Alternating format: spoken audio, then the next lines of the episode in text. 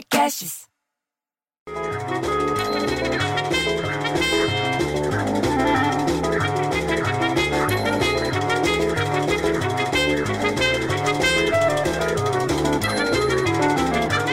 Aí tô tranquilo aqui, apita o WhatsApp, era o Petinati para falar: não, a gente tem que dar um jeito agora de impulsionar a venda, tem que fazer isso, tem que fazer aquilo, porque agora acabou as férias de julho, tá todo mundo.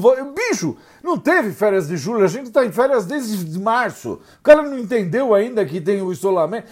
Eu fico, tão puto, bicho, que eu, eu, não vou nem falar nada. Sabe quem que vai falar agora? Fala o Renatinho.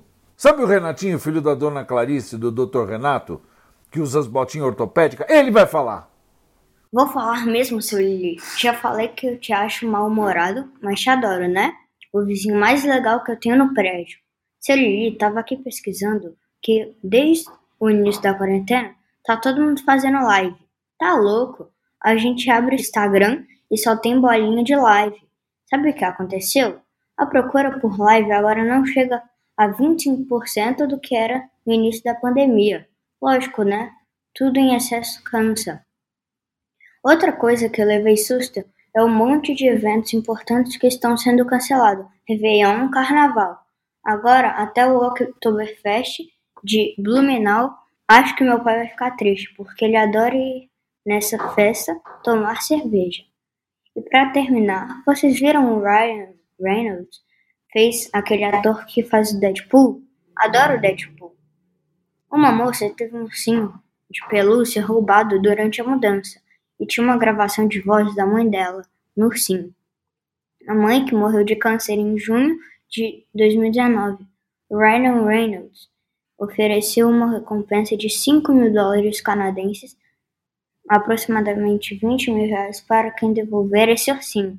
A voz da mãe fala: Eu te amo, tenho muito orgulho de você e sempre estaremos juntos.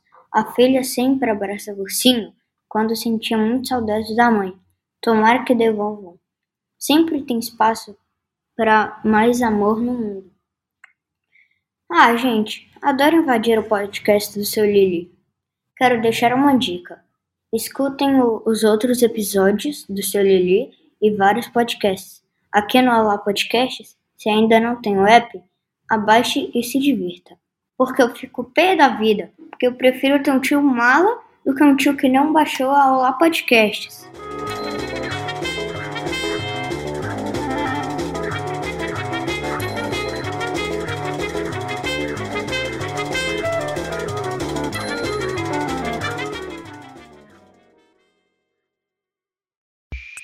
Esse podcast foi editado por Rafael Sales e Júlia Fávero.